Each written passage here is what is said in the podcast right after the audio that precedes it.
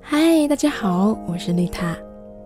最好的爱是陪伴，不要错过孩子的每一次成长，让父母更懂孩子，也让孩子更懂父母。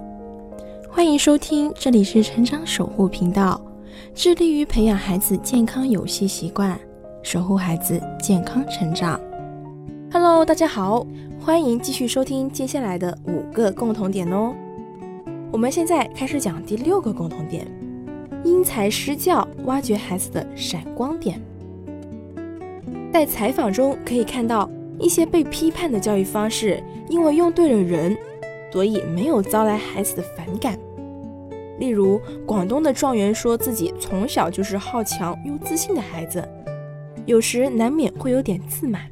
他说：“每当我取得一点成绩的时候，爸爸虽然偶尔会给予肯定和鼓励，但更多的还是泼冷水。”及时提醒我的新漏洞，我把爸爸的这种教育方式戏称为批评式教育，我觉得很适合我。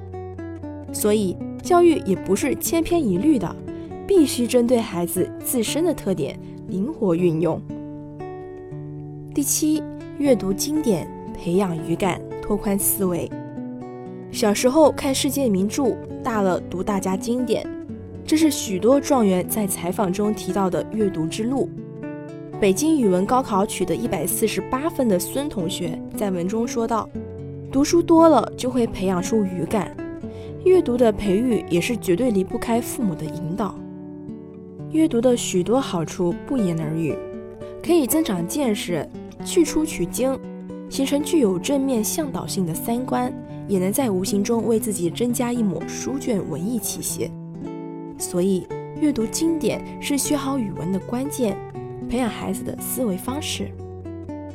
第八，题不在多，在于总结。百分之九十六的状元都不赞成题海战术，但是百分之九十九的状元都会有一本自己整理的错题本。勤奋并不是获取高分的金钥匙。北京状元梁同学说，平常他自己用来放松的时间很多。但是学习起来效率就很高。学习的时候，如果自己有一定的计划跟安排，就不会漫无目的的什么都做。做题不在于量，而在于质。其实题型那么多，把盲点都找出来就无敌了。所以，比起死读书、傻做题，善于总结、找到方法，才是获取高分的金钥匙。第九，作息规律，热爱运动。中学生正处于生长发育的时期，如果在这一个时期作息不规律，经常晚睡，势必会影响学习跟身体发育。以下场景大概是中学最常见的现象：每天早上起来，特别是第一、第二节课的时候，老师在台上滔滔不绝，同学们在台下呼呼大睡，还有一些同学屡屡因为睡过头而迟到。不光影响了教学的进度，也影响了自己的学习。百分之九十八的状元都表示自己从来不熬夜，甚至备考的时候也是十一点就睡觉，保证充足的睡眠，作息规律，平常也经常运动。学习是场持久战，没有强健的体魄，如何能撑过十二年？所以说，从小培养孩子的作息规律、运动习惯，将令孩子受益终身。第十，比起成绩重要的事情还很多。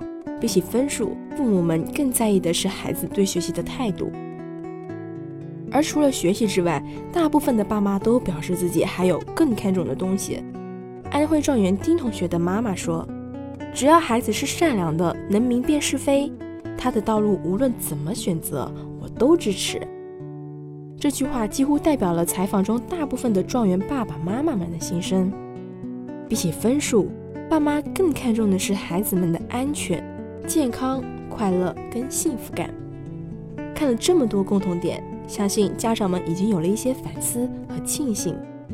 其实，无论孩子们是否能够成为高考状元，我们家长的目的从来都是让孩子拥有幸福感。而正确的家庭教育方法，正是可以帮到我们实现这个目的。这里是成长守护频道，更多亲子内容可以搜索关注微信公众号“成长守护平台”，以及关注我的 FM。我是丽塔，下期不见不散。